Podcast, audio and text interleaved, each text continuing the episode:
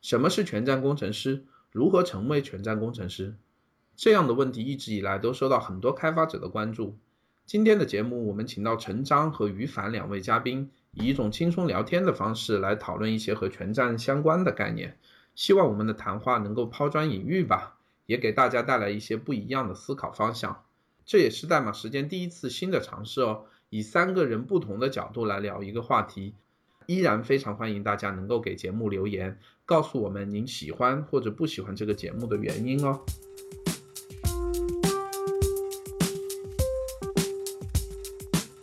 大家可以通过以下方式获得代码时间的最新信息。首先可以登录代码时间的网站 codetimecn 点 com，就是代码时间的英文加上 cn 点 com，在那里可以订阅到我们的 RSS feed。然后也可以在苹果的 iTunes 里面搜索和订阅代码时间。我们刚刚登录了荔枝 FM 平台和网易云音乐，有在手机上使用这两个应用的朋友，也可以在那里收听哦。然后依然推荐大家关注我们的新浪微博和微信公众号了，ID 都是代码时间。特别在我们的微信公众号里，我还会定期发布一分钟的短语音来分享制作这个节目的经验哦。最后，非常非常希望大家能在以上任何渠道留言给大马时间提出意见和建议啊，告诉我们您喜欢或者不喜欢这个节目的原因，这样我们才能更好的进步呀。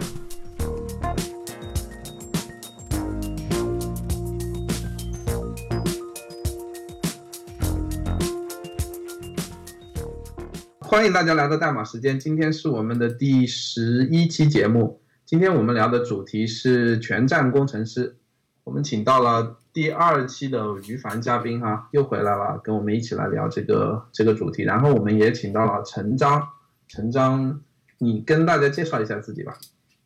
嗯，好，呃，这样说吧，我是一个呃呃 Ruby 和 JavaScript 的工程师，就是我是大概搞 Ruby 是从应该有搞 Ruby 有也有八年了，当时。第一次开始做的时候，当时 Rails 应该是一点零的版本，还没有到二点零。然后这几年我一直专注在就就是这种全站的路线上面，基本上就是什么都这样干一点。呃，然后最近几年因为工作的原因，也因为那种什么前端这边的。一些那种发展的比较迅速嘛，很多行业就那个很多方面就就就是需要前端有更复杂的交互性的东西，所以我也在在一起在做一些那种什么一些一些重前端的事情，像是像现在热门的一些框架，那个包括 Ember 跟那个 Angular 还有 React，我都接我都我都接我都我都接触过，然后呢。现在我就职于呃，施安德科技发展有限公司武汉分公司。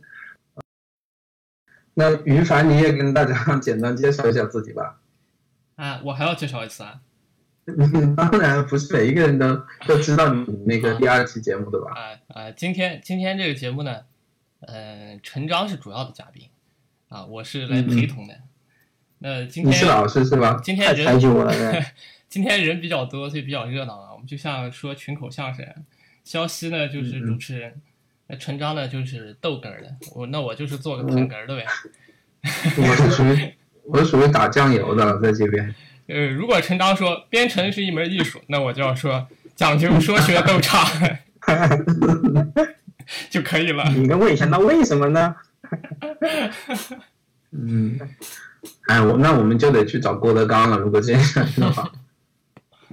对啊，谈话，我觉得吧，谈话节目嘛就是这样，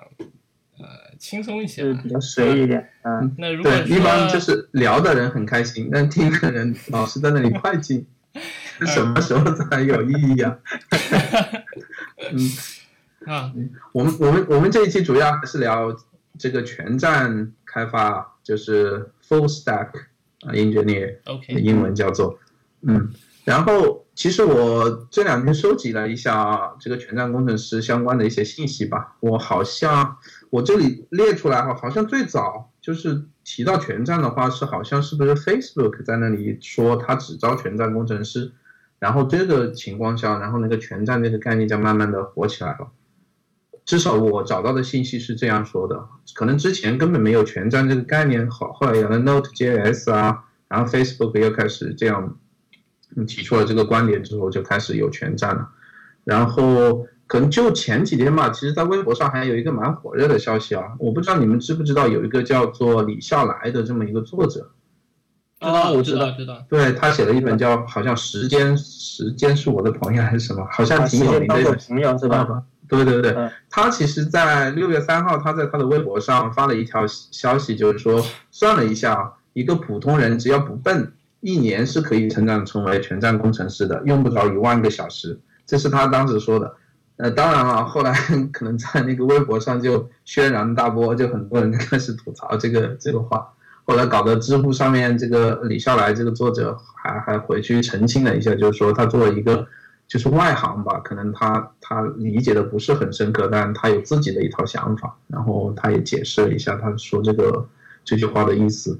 啊，就是我就是嗯，我就是想你你们两位是怎么觉得？就是全站，特别是你看陈章现在已经在全站的这条路上，就是你们是怎么认为的呢？嗯，首先我我想一下，因为呃，我听你说以下来那个观点的时候，我第一反应就是我其实觉得他说的可能时间有点短，不过大概情况的话，可能真是那么回事儿。但前提就是说是对这个人有一定的要求，那个比如说是这个人是那种他是目的性非常非常明确。他非常清楚自己在各个阶段需要接触和需要学什么东西，那给他一年时间的实际的历练的话，是有可能成长成一个那个还算入门的全站工程师的。嗯，其呃，其实这点的话，就是说关于全站工程师这点，我觉得我们得界首先得界定一下，比如说什么是什么是全站工程师，可能我觉得国内。呃，可能就我我的经验是从 Ruby 开始入行的。实际上，在写 Ruby 之前，我并没有写写过其他项目的这种什么实际代码这样的。嗯，可以说 Ruby 是我第一门开始工作的语言。呃，当时全站这个东西，我觉得这个概念的兴起，应该是我感觉应该是从 Rails 和 Node 这两个东西的火起来开始的，因为。当时那段时间就就属于是那种比较比较颠覆的时候，就就说是尤其是 Rails 的出现，它改变了一点，就是人们觉得以前开发一个网站需要很多职能的人，那需要一些需要一些各种不同职责的人合在一起，才能花很长时间才能把一个网站搞定。但自从 r e a l s 出出来之后，这个事情就就变成了两三个人花几个月就可以。搞一个基本的一个网站的架子出来了，这点，呃，所以基于这一点，我想定义一下全站，就是因为技术的一些发展，那个不管是周边的第三方的一些工具或者服务这些东西发展起来之后，可以让人以更少的成本去做更多的事情，所以就就是说是全站这个这个概念是随着技术发展起来之后的一个一个必然的一一。个必然会产生的现象就是做同样的事情，需要人更少了，开发周期更短了，这样的。嗯，呃，嗯嗯，于于老师你怎么觉得？啊，你你不要叫我老师好吧？我刚才我实在是喊的习惯了。刚才刚才刚才你讲完那个李笑来，李笑来是个老师，那是真的。你讲完李老师的这个事情以后呢，我我这个满脸通红的，呃。这个惭愧了半天，按按照他的这个算法，我光搞前端就搞了五年的，我绝对是比普通人要更多的那种。哎，哦，对了，嗯，这样就是呃，回到之前这个说那个李笑来，呃，我也称个老师吧，不然真的是那个太不好意思了这样的。但是，呃，他说的点，我觉得就就说是我的观点是，就是说在一个，嗯，那种。还算比较有天赋的人的，就是说，如果是给一个比较有天赋的人，他刚入行，对吧？有一个实际的项目去历练，他经过一年的情况，他可以达到一个各方面都还算入门的一个情况。比如说是，呃，输入度设计，然后分层模型。现在我们基本上说后端分层模型，基本上都是在说 MVC 了。然后一定的一些那种什么业务领域的建模呀。测试理论呐，包括前端一些基础啊，像这些东西都能够达到一个入门的一个程度。一年的时间，我觉得是足够的，确实是足够。那我们刚才聊这么久，但怎么定义全站？有一个正确的定义吗？因为我之前在知乎上面，其实我看到不少人有讨论啊，什么叫做全站工程师？如何成为全站工程师？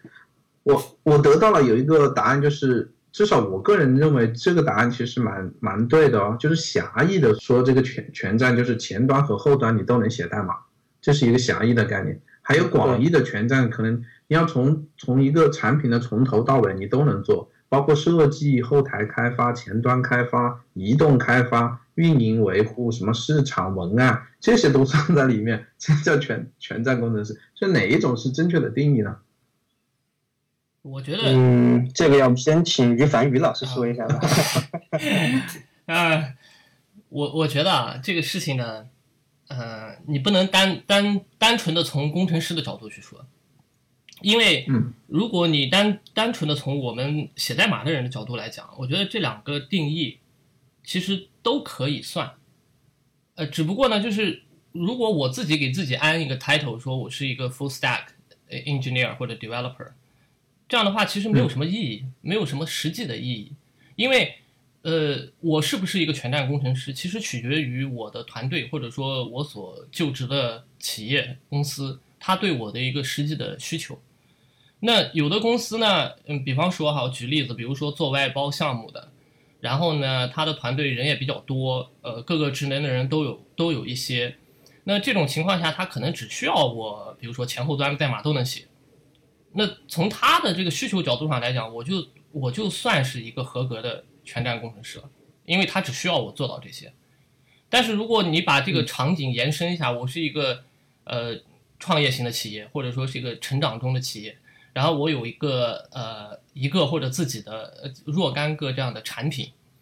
呃基于互联网的 Web 开发的产品，就像我现在所所从事的公司一样。那么在这种情况下，它需要一个呃 technical 的 leader，就技术上面的一个。领导人的这样的一个角色，那他本身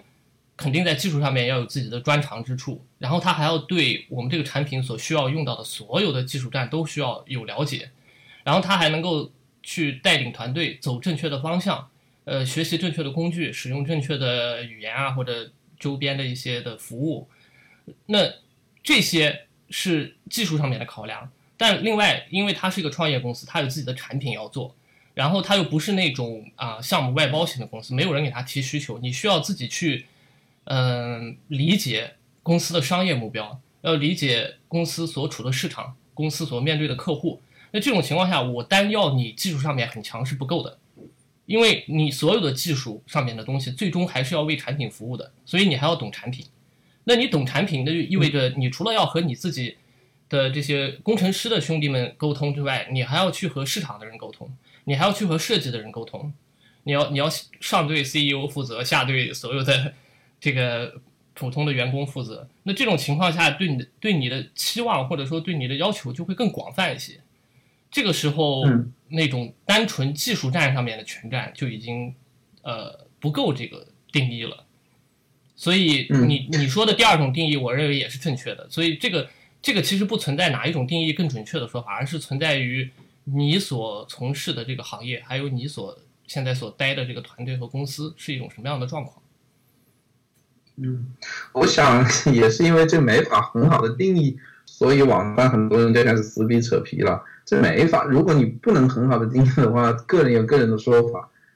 刚才说，我就是于凡你说的这个广义的这个概念，我我发现就是里面有很多很多要学的东西啊，这可能你十年下来都不一定就是说真的是一个。一个合格的全站工程师啊，呃，对的，所以我我刚才说的那些是什么意思呢？就是说，呃，假如你你作为一个工程师的个体，现在你你心里面有个模糊的目标，说 OK，我未来对自己的职业规划是要做一个全站工程师。那么，当你想到这一个点的时候，你首先应该先问一下自己，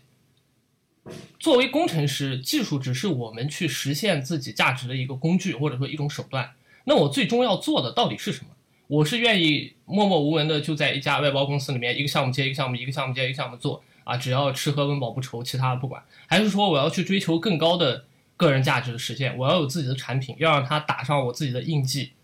呃，要让它服务于我所想要服务的这些客户，我要让我的个人价值升华到一个更高的程度上。那么这个时候，我头脑中对全站工程师或者说全站的开发者的这个定义，自然而然就会变得更丰富一些。所以，嗯，不是不是别人告诉你什么是全站工程师，然后你就照那个去做，而是你自己要做成什么样的。在这个意义上来讲，我觉得全站工程师应该是一个没有特定定义的这样的一个概念，它其实都不应该是一个 title，它只是在描述一个人，呃，具体能做什么，以及他是如何去看待技术转换为实际价值的这样的一个，啊，怎么说这样的一个价值？那，嗯嗯。那，你这样直接说，而且你举例也举例也是举的外包公司，我想听一下陈章，你是什么想法？这这个就不要答应。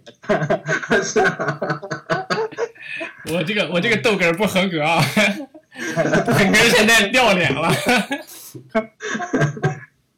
没事没事没事。哎，这点我觉得其实也是一个很有意思的一点，就是那个我觉得，呃，稍微偏题，就是我觉得我周围的很多程序员。他们干到一定的程度之后，他们就会觉得，就是说是，我不我我在公司里面帮你打工，对吧？或者我是干我那个，其实就是不管是不是干外包的那种，是做自己产品，是为公司做产品的，或者说是干外包的，都有这样的情况，就是那种他觉得我做的不是在为自己做，我是在为公司做。比如在外包公司里面，他他会觉得就是说是我这个项目是在为客户做的，而不是为我做的，是吧？在一个产品团队里面，他会觉得这个东西，我其实就是过来，就是也不是我想做的产品，只是说是我我那个当当时因为其他原因去去被被吸引进了这公司来的，呃，那个然后他们那个他们往往就就是就是最后的。的出路就会觉得就是说是我应该用业余时间自己做点自己感感兴趣的东西，或者我应该出去创业，找那个去找个相应的那个一个那种去做自己想做的事情，给自己一个机会这样的。反正我周围也有不少人有这样的例子。你如果如果是外包公司的话啊，当然这个不是百分之百，就是说大部分情况下，他是一个他是一个外包团队公司的成员呢，因为他。呃，就因为外包公司做做的事情的一些性质吧，就会让这个程序员呢会把注意力更多的放在自己技术的成长上，而不会太多的去考虑考虑别的东西，比如说比如说商业目标，比如说成长，对吧？因因以前以前因为我以前的老东家也是做外包项目，那他们的一个观念就是我我一个 case 做完了以后就完了，下一个 case 又是另外一件事情，这个这个中间是没有一个成长的，对吧？所以。在这种环境下，程序员考虑的东西就会相对来讲会会窄一点，就会只会聚焦在自己的技术本身上面。那么在这种情况下，你你把它的全站定义为，比如说前端后端都通，那我觉得 OK 的，没有问题的。而而且能够做到这一点，也是也是算是合格的这个全站工程师。但是反过来，就是到了另外一种场景之下，那你需要考虑的东西更多，你需要去负责的事情和这个人更多。那么这个定义可能就不够了 啊。嗯，对对对，对这点我是比较赞同，就是那种，但我说是，换句话说，另外一点就就是说，有的人是那种，就是就是非常专注于自己，就是说他他他就只想搞技术那个方面的东西，你要他去做其他东西，他其实也不是很感兴趣这样的。所以就是我见过的这这样人也是比较多的，对他们而言可能就说是。他更希望你去把东西转化成为，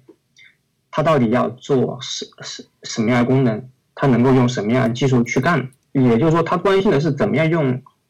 更好的，他关心的是怎么样用一些什么更新啊，或者说他更喜欢的技术去解决问题，而不会去站在全局的思考。从这方面，我觉得就是说，全站工程师的一个那个呃，之前我们有一个问题是全站工程师的效率，对吧？很多人其实现在很多公司里面，他提倡招全员工程师，其实有一方面就是因为效率原因。我自己感觉的话，就是全员工程师的效率可以分为两个方面。第一个就就就是，他是一个他是负责职能比较多的，他本身是一个具备跨界职能的一个角色，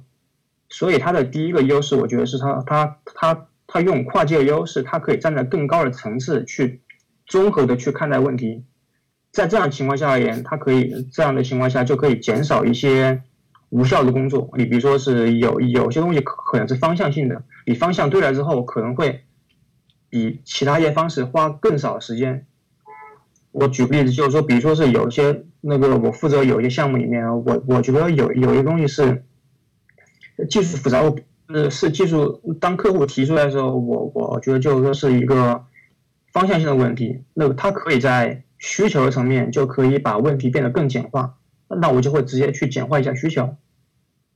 而而而像这种复杂度就不会往后面去落到开发呀，跟那种什么测试啊的像这种层面去了。但如果是一个传统的这种什么那个找一个这种像比如找一个那种，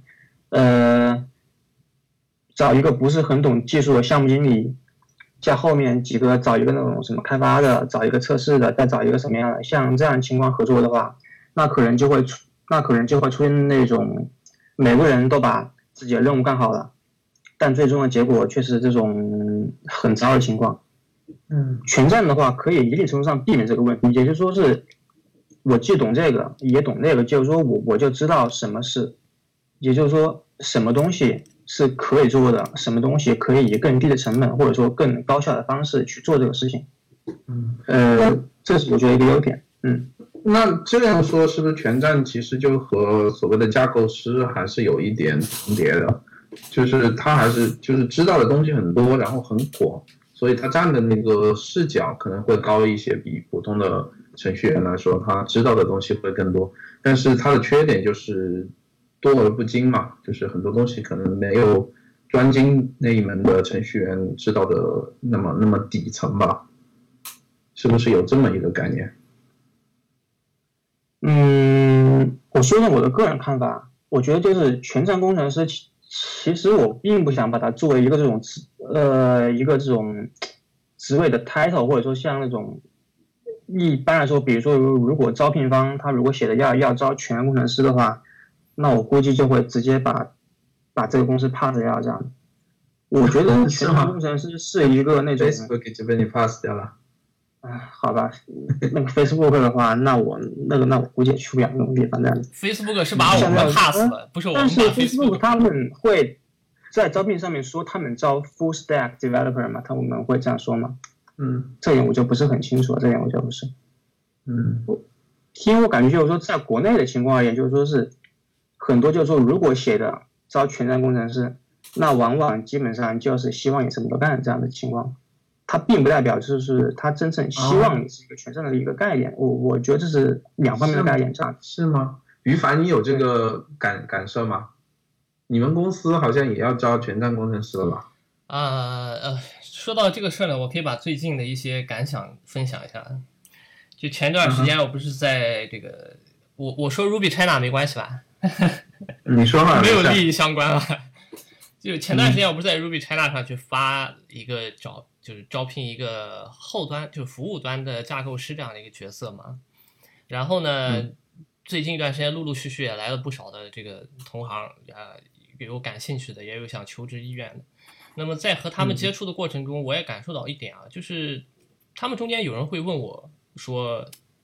哦，就是说，就是说我啊，看起来就是一个 full stack developer。”那我的感觉就是，如果有人问我说你是不是一个全站工程师，或者说你就是一个全站工程师，那我一般我会回答说不是，我是一个 Web 应用的开发工程师，或者说 Web 应用的开发者。我不会说我是全站工程师，因为首先从技术上来讲，我觉得我还不合格。呃。就是整个的一个技术的一个数上面来讲，我现在是前后比较失衡的。就我自己啊，前后比较失衡，映射到我们公司里面，其实现在也是一个前后比较失衡的。所以，呃，在这一点上，我同意陈章的看法。我觉得 full stack developer 这种这个名称，它不它不适合用来做 title，它可以描述一个人的职能和一个人他能够工作的适应的范围，但它不是一个具体的 title，因为真的在公司里做到了。别人眼中看到的全站，实际上他他做的事情是跨了很多的职能的部门的。你真的很难用一个特定的 title 来给他，来来来去给他做什么，因为呃，我公司对外去招聘的时候，如果你有一个特定的 title，那么通常你是需要去描述他的工作范围和工作的职能的。嗯，但但是如果你你说我要招一个全站工程师，你让我去写这个招聘文案，我都不知道要怎么去描述他的工作，对吧？我真的不知道该怎么描述，因为我回想一下，我每天在公司里面做的事儿，真的是没法描述。一会儿，嗯，一会儿一会儿到设计那边去了，一会儿到到 技术那边去了，你你没有办法去描述这件事情。我只能说，嗯，当别人问我是不是要招一个全站工程师，或者说，呃，我是不是一个全站工程师，我我真的是没有办法去界定这个事情。而且我也觉得，呃，没有必要去界定。我前面前面我们之前讲那个那个外包公司还有产品公司一些区别，其实其实这种这种区别界限也是模糊的，也不是说在外包性质的公司里面所有的工程师都是那样的。因为因为我自己以前就在那种类型的公司待了很长时间，五年，可是我一直都不是那样的人。也是出淤泥而不染，不是出淤泥而不染。当然，也也可能这就是为什么会促使我离开离开那里的原因吧。可能这也是，呃，但是这个这个事情其实其实真的是和人相关的。首先，你自己会把你自己的一个一个能力的水平去做一种定位，然后你会去找一个合适的公司或者团队，他正好需要像你这样的人，然后你的这个全站的能力才能够被发挥出来。否则的话，在不对的时间、不对的地点、不对的环境之下，你就算身就是身上长着三头六臂，感觉自己什么都能干，但实际上并不适合你发挥的。嗯，那全站工程师是不是一些创业公司就是招的比较多？所因为他们真的就是需要一个人顶三个人用，或者顶五个人用，这样才能最大化他们的那个效率。是不是在这些创业公司公司里面，就是比较容易出现所谓的这种全站工程师的这种技能的人？呃，我我我并不这么认为，因为我觉得从技术单单纯的从技术上来讲，能够做到很多技术站通吃，前后都通吃的人，其实并不算难。就像李笑来老师讲的，你你只要有正确的方法，有实际的项目去考验，你可能只需要几年的时间就能够磨练出来。啊，然后随着经验的增长，这个这个它是它是正向的，就它它只会不断的增长的，它不会弱化掉。但是，呃，如果从产品公司角度上来讲，这种人是呃可遇而不可求的。就产品公司所所要找的这种人，并不是单纯有一条技术路线，然后让你朝着这个路线去历练就能做出来的。他需要人有一定的意识，然后有一。呃，就和他过去成长的背景和经历很多东西都相关的。我为什么会有这样的感受呢？因为这段时间，呃，我我看到国外有很多那种做的很棒的产品，然后都是一个人搞定的，不光是技术，就包括比如说设计、商业目标，然后啊信息架构、交互，就很多东西都是一个人或者是一两个人搞定的。那我觉得像这种人，你就不可能教得出来，你明白吗？任何学校都没有办法把他教出来，这是教不出来的，这绝对是自身有一定的天赋，而且他就是不不光是靠自己，他也要靠一种环境去去怎么说呢？塑造他。嗯，这个我这个我觉得我很我很难说的很具体。我因为我之前看到知乎上有一个人回答，就是。怎怎么定义全站工程师啊？他是举了一个例，就是说，假设我们自己一个人做一个，嗯，比如说 iOS 上面的一个一个 App，那么你就得真的从零开始。如果你保持从头到尾都是你一个人，然后最后把这个 App 做成了一个非常火热的一个很多人下载的一个一个一个 application 的话，那么你就打通了从头到尾。当然，你可能只是一个基础的，从设计开始一直到推向市场。但是你也就是在这个全站工程师的这么一条路上，我觉得这是不是一个很好的一个环境？如果你个人有这个意愿的话，这是一个所谓的全站工程师很好的一条路线。你你会觉得这是一条路线啊？但是呢，你做下去以后，你会发现这里面会有几个台阶。呃，第一，做一个产品是一件事儿，在这件事儿里面包含了设计。前端、后端等等等等，对吧？通常都是技术上面的一些东西。然后做一个有人愿意用的产品是第二个台阶。这个其实里面就会有很多和技术不是直接相关的东西了。然后第三个台阶是做一个很多人都能用而且还能表现良好的产品，这就是这又是另外一个台阶。那像你刚才举的那个例子，知乎上面那个人描述的，就是要做成功，要有很多人都用，有有知名度，做火。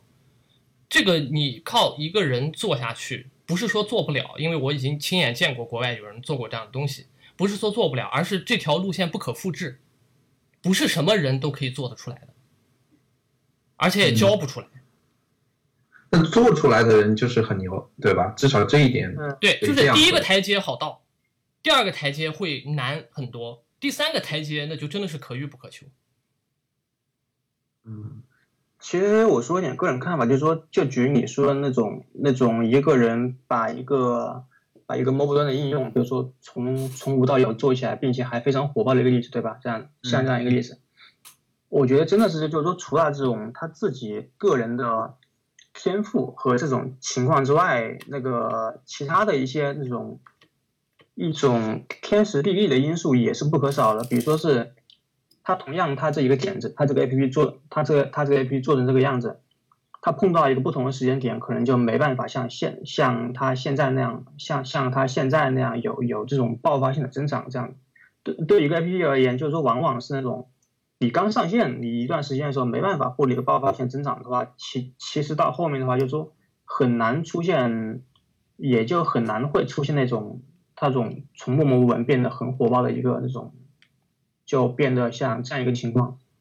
嗯，就还是有环境因素了。不管怎么样，对的，就你你真的想做成就，就成就一件事儿，而不仅仅说不是说做成一件事儿，而是成就一件事儿，这是两个概念。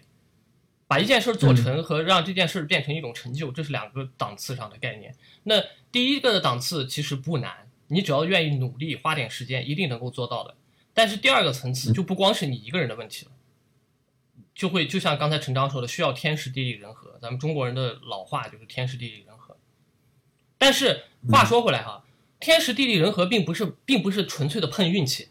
也并不是说纯粹的运气好。这个里面其实就体现出了这个人除了技术之外的一些特质，比如说眼光，比如说对市场的敏锐性，再比如说呃擅不擅长讲故事，擅不擅长让别人理解自己做的事情是什么。这些东西都很重要。我其实我我我听到你们刚才两位说的这个概念啊，因为我最近在看一本书，叫做《Lean Startup》，就是所谓的那个 Lean Process。嗯嗯嗯，我我不知道中文可能创业就是你说的那个。我看过那个东西，我看过那个。就是我觉得和这本书里面的一些概念其实蛮吻合的，就是你从零到。就是从零开始创建一个公司，和你从零开始去学习这个编程的技能，想成为全站工程师，你有很多东西你都需要考虑的。然后你在这个成长的过程中，你怎么用最小、最有效率、最不花时间的这个成本，你来成长起来，然后成为一个大牛也好，或者把你把你的公司就是推上市，最后成功也好，就是这中间都好像有一一些能共通的这么一些。一些理论在里面，嗯，其实我感觉这个你说的这个例，你说的这个更应该是一个，就像上期于凡说的那样，是一个如何学习的例子，而不是一个如何成为全站工程师的例子。我之前就说，我一直觉得就是说这个全站工程师这个说法也有有点奇怪。我现在想起来的话，我觉得应该是一个原因，就是说明原就是说是很多人在问全站工程师到底是什么，对吧？嗯，呃，但我觉得就是说，实际上是因为你有一个具体的目标，你想做成一件事情，你然后你会去找你在做成这个事情的路上到底需要什么样的技能。你比如说那个不管是开发的、市场的，还是那种设计的或者营销的这样的，你去把他们，你就把他们一个一个的全部都攻克了。你不管是说是自己通过自学有一定的能力，或者说是那种。你把你你不管是你自己把某一项搞得很精通的程度，或者说你搞了一个一般的程度，然后去达到一个可以跟另一个专业人士去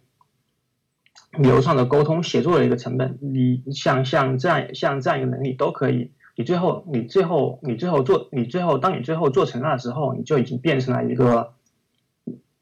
有跨界能力的有多面手了，而不是说就就是我先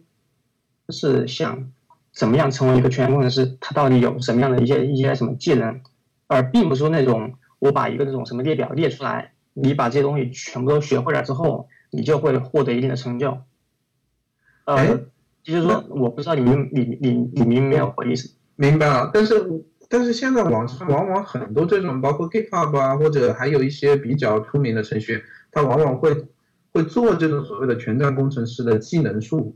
就像一个游戏里面的那种技能树一样，它会告诉你，你要做全站工程师，OK，你前端需要学习这些东西，你又看这几本书，就是这好像是现在的一个流行趋势，而且很多这种新手都喜欢看到这种东西啊。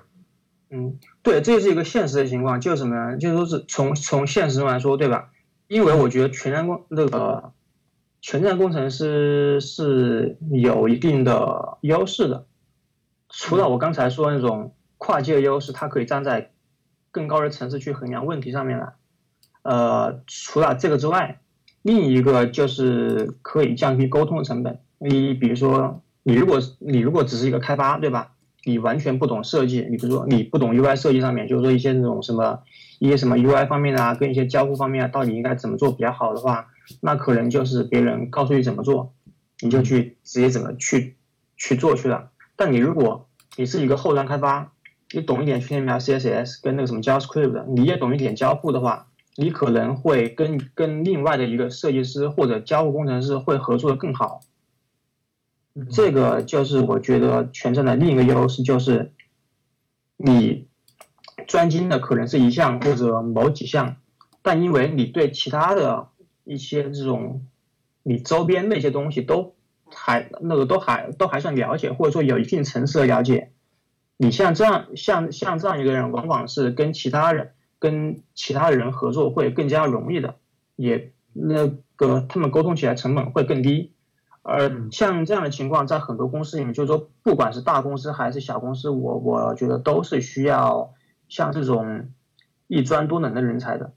所以，就是现在的公司里面，就是像像这种情况是非常是非常普遍的，所以也会有，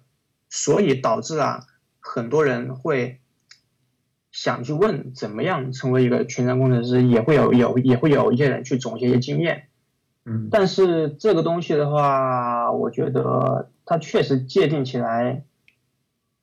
嗯，太模糊了。这个东西，也你如果说真的要是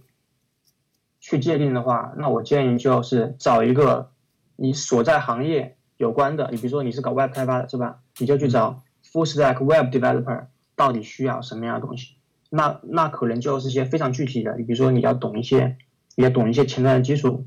你要懂一些测试理论，你要懂一些后端的数据库设计，跟那种什么，跟那种什么那种什么那种什么 server 啊、分布式啊，跟那部署相关的。嗯，但因为我我从我个人一个菜鸟的看法来说啊，就是全站至少这个 title 很 fancy，很高大上。就是我第一次听到全站工程师，给我的感觉就是感觉什么都能干，是吧？对，什么都能干。就是感觉好像就是别人只有一，你有三，就是有你有这个能力，而且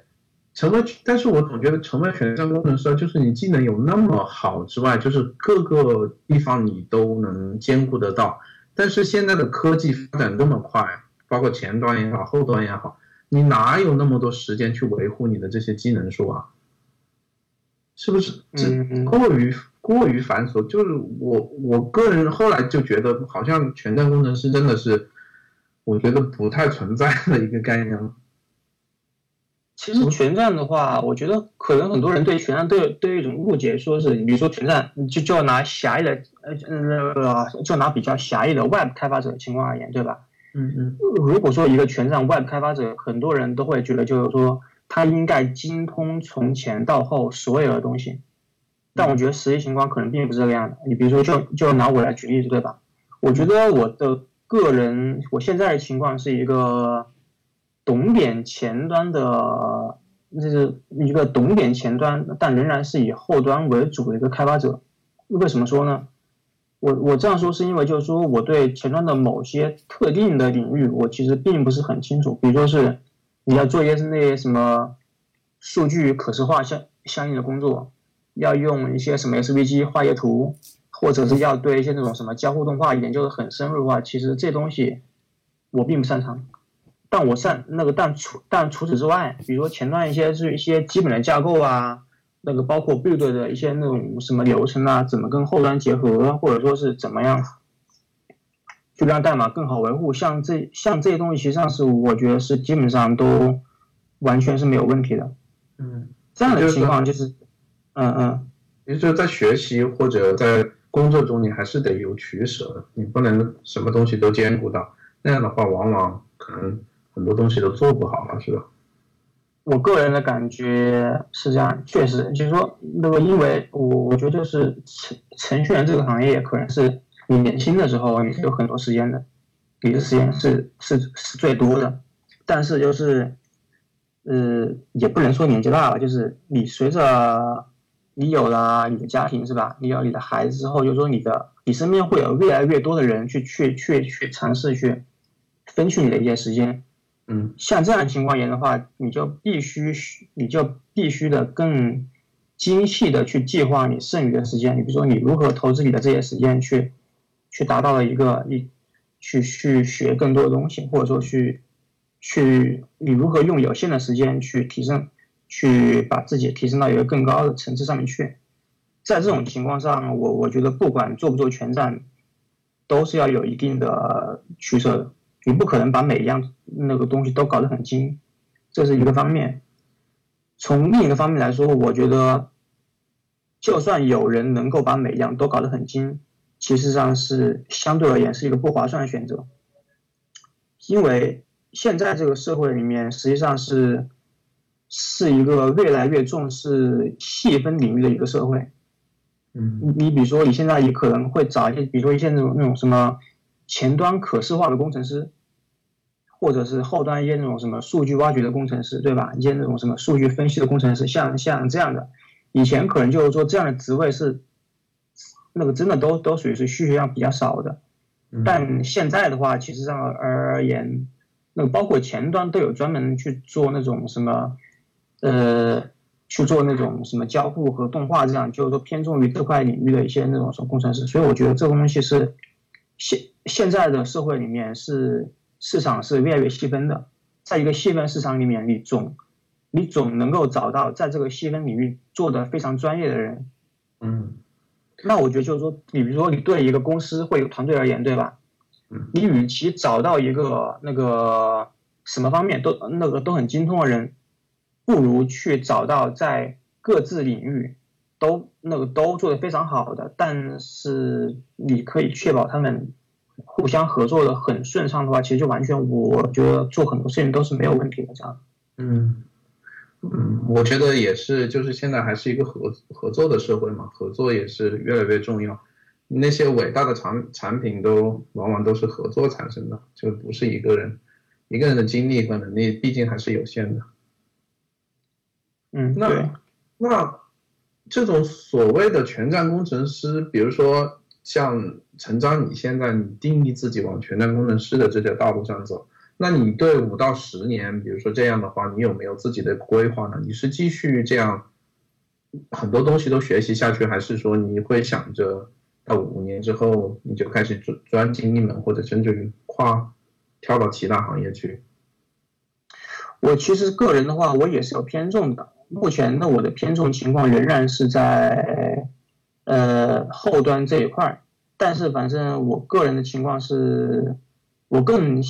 希望去做那种，就是我我最开始入这个行业是因为我觉得我还比较喜比较喜欢编程，我才做这个行业的。实际上，我接触前端大概是大概有三四年的时间吧。我接触前端也是因为我对 UI 这方面的编程比较感兴趣。因为后端的话，就就是你要我去这种以前做过的一些工作，就是后后端给我的感觉就完全是你更倾向的是做了一些数据的转换和分析的工作。嗯，你的这个纯做后端的话，你经常会碰到就是那种你大量的时间是在跟一些跟完全看不到的数据去打交道，而我可可能我个人更喜欢的是那种做一些那种看得见摸得着有及时的反馈的东西而言。呃，是呃，我是基于这，我最开始是是基于这个理由，才开始看前端的一些那种什么框架，比如说像那种什么 Backbone 啊、Span JS 啊，像这些东西的，才慢慢转换到现在就是用那个什么 Amber、Angular 和那些什么 React 去搞一些东西的情况。我个人之后的发展方向，我觉得可能是会，我我我我我不会放弃后端的东西。但我会可可能个人领域的偏重是更加偏前端一点，但这个时候我说前端是一个比较广义的概念，你也就是而而不是一个比较狭义的。比如说我说的前端，并不是代表仅仅说是 Web 前端，你实际上你论起一些 UI 的设计跟一些交互而言，对吧？现在的话，移动互联网说实话是发展的更加好的。比如说你说前端的话。你做 mobile，你做你做你做手机端的 UI 设计也可以算前端，对不对？嗯。以后如果那些像一些那种什么虚拟化什么东西发展起来之后，像像那些虚拟的界面，跟他们去如何以新的方式跟人去交互的话，他们这东西也算是前端的一个部分。那那逗哏的于老师，你觉得呢？你将来的发展是怎么一个一个计划呢？呃。刚才刚才陈章在讲的时候吧，其实我一直在思考要怎么去，就是就是不是我我我首先想要说，就是我们录这个节目嘛，其实虽然说是随性的三个人在一起谈哈，但终归会有一个啊主题，或者说想要传达出一些价值嘛，对吧？我我会想，我们这个这期的这个访谈呢，如果说能够有什么价值的话，那就是对。听这个访谈的人来讲，如果他有志成为一个，比如说全站工程师或者全站开发者，那么他应该从中能够听到一些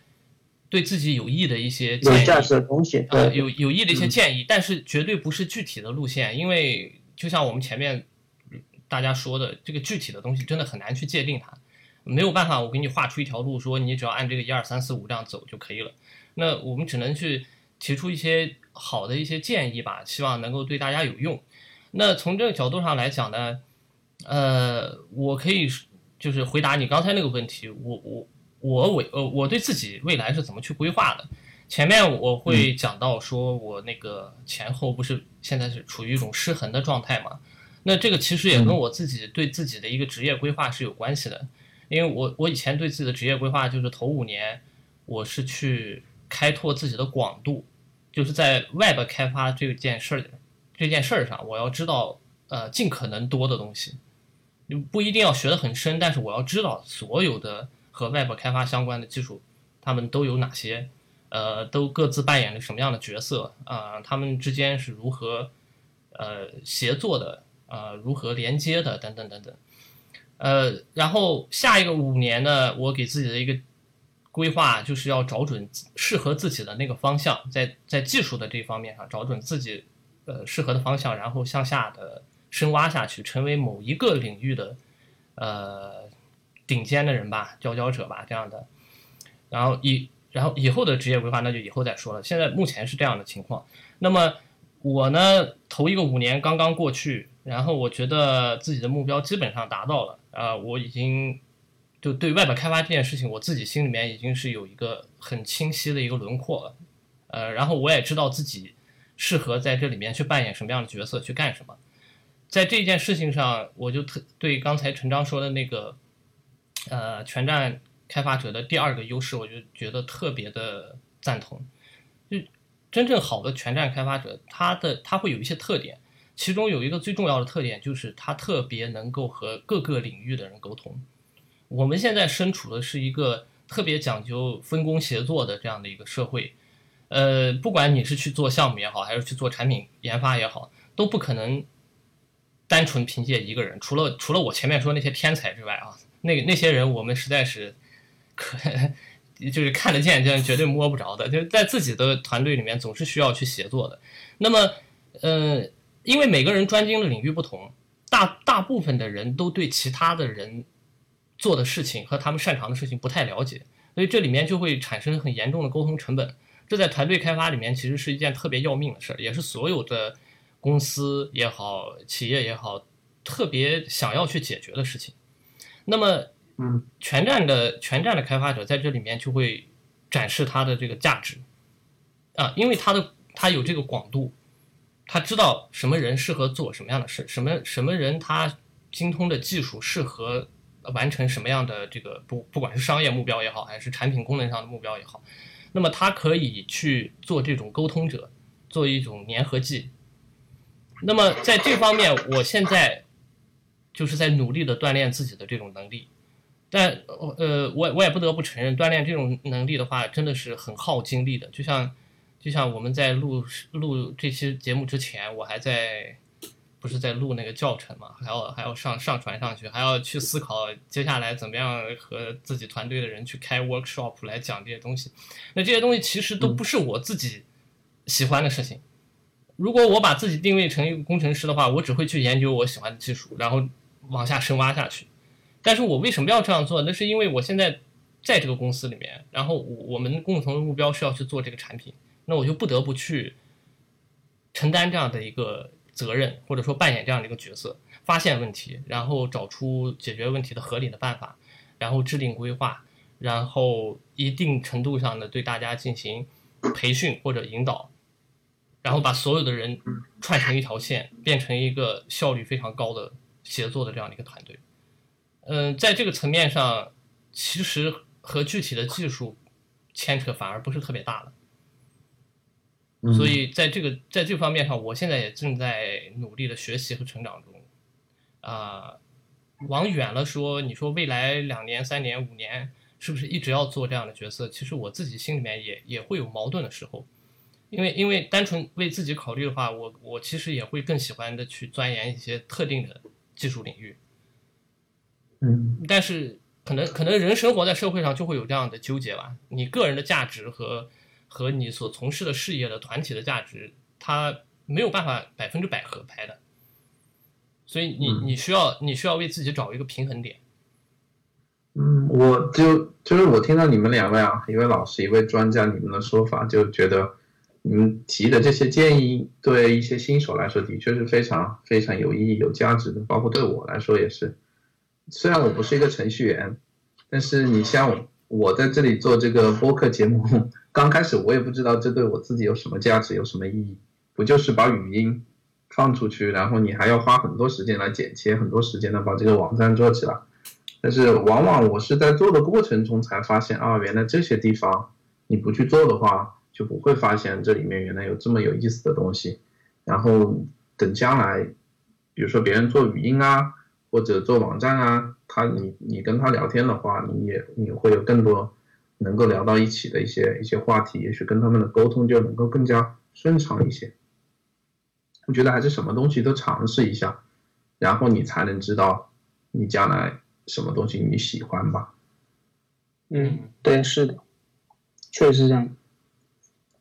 那我们这期节目在这里基本上结束了。我虽然也不知道这个总结是什么，有没有所谓的全站工程师，就是我个人认为好像根本就。不可能出来出来一个很好的定义，这是为什么在网上总是有各种各样的那个争端啊、吵架呀，关于如何学习这些东西。但我个人还是认为，就是不管怎么样，你开心就好，也别把全站工程师这个 title 给神化掉了。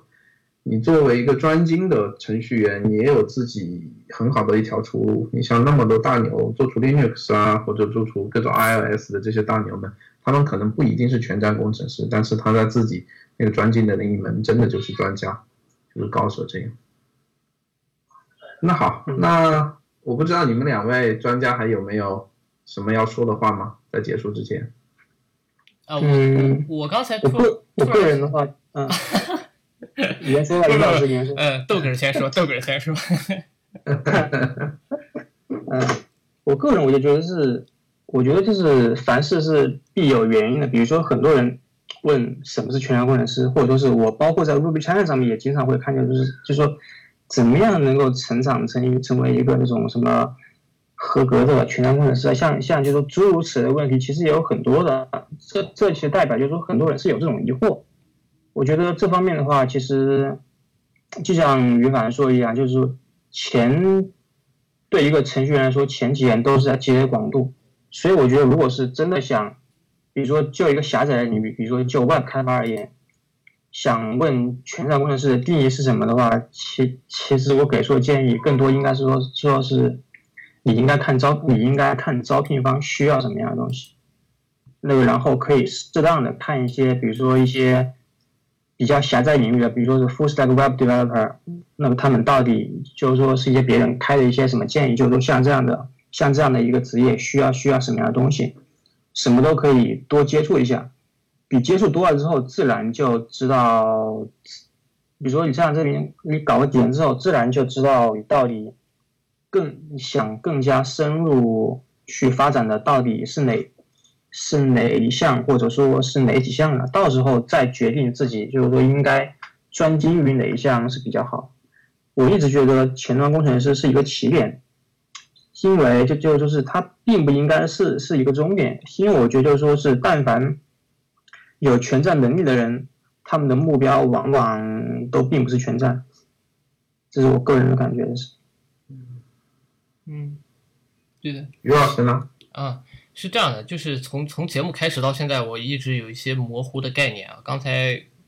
刚刚感觉有点成型，我总结一下哈，有几点东西我想说的。第一个呢，就是我觉得从单呃从技术领域上来讲啊，全站工程师这个概念其实早都已经有了，早都已经有了，远远超过你刚才说的，比如说 Facebook 首先提出，虽然我不知道谁先把这个词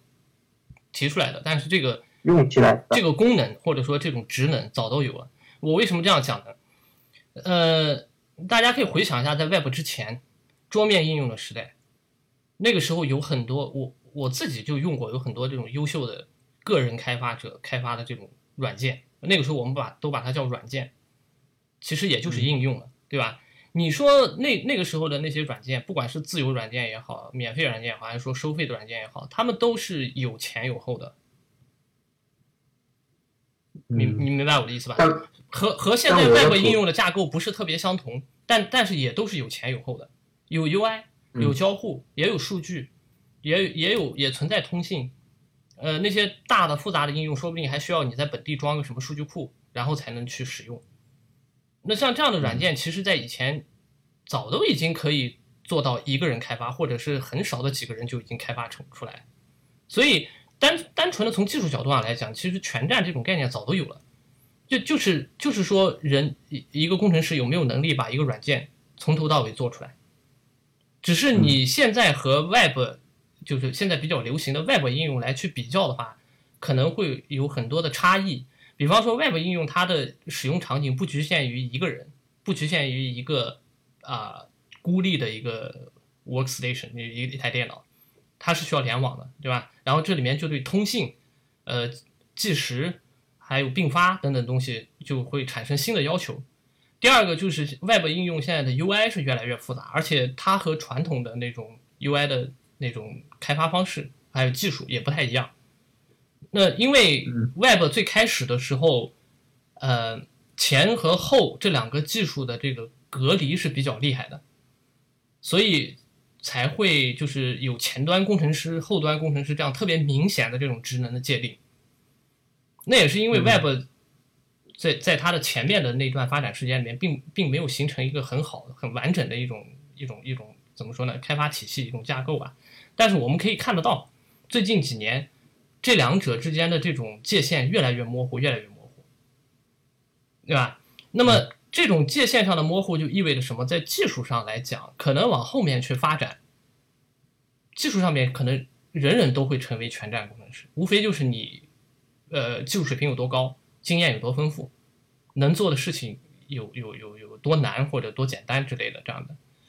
来来去划分你的这个能力。所以，所以从大概从两三年以前，我我已经不把自己叫前端工程师了，我我一直都把自己叫 Web 工程师。因为我做的事情是基于 Web 的，基于 Web 这个平台，我去开发应用程序的。那么在开发应用程序过程当中，任何问题我都是有责任去解决的。有些问题会呃聚焦于前端，有些问题会聚焦于后端。那我只是说更擅长去解决前端的问题而已，但我不觉得自己只是一个单纯的前端工程师。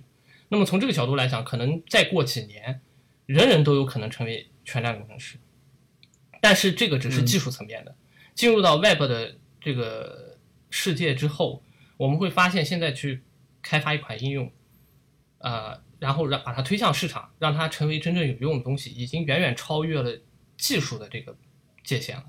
它里面还有包含很多其他的东西。那么到了这个层面上，你要变成一个，就像我们前面举例子说的，一个人把一个产品从头到尾商业目标设计全部都弄下来，然后还能做得成功，还能赚钱，这样的全站的开发者，我觉得几乎就是个神话了。我觉得真的真的可能是百万里挑一，可能才能出来那么一个。我觉得，呃，对对初学者或者说对正在听这个节目的。呃，听众来讲，我觉得大家不要拿这个东西当目标，真的是不值得，呃，也是很难，也困难，而且不是人人都有这样的能力、际遇，还有环境能够把你推到那个位置上的。呃，如果你单纯就是为了这个而去做全站工程师，你可能会把自己累死，这是真的。嗯，还是还是要要要搞清楚，就是真正好的东西，真正能够长久的东西。都是要靠大家去协作的。本来 Web 这个技术发明就是为了让大家都能一起参与进来，你没有必要把所有的事情都堆在自己身上。嗯，是。最后说一句吧，就是我觉得全站工程师还是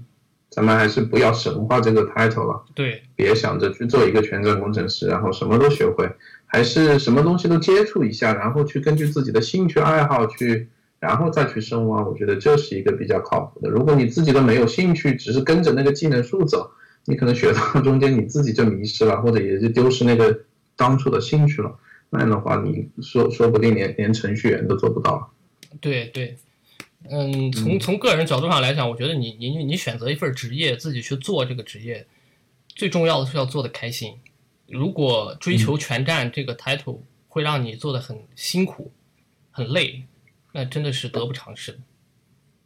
嗯，希望大家都是李笑来老师呀。嗯，笑起来呀。对，都能笑起来。嗯，OK，那好，那我们这期节目就在这这里结束了吧？嗯，非常感谢陈章和感谢于老师你们两位到大马时间来做客。谢谢陈章，谢谢。我们以后，嗯，以后有机会我们再聊。OK，好，那再见了。好，再见。好，再见。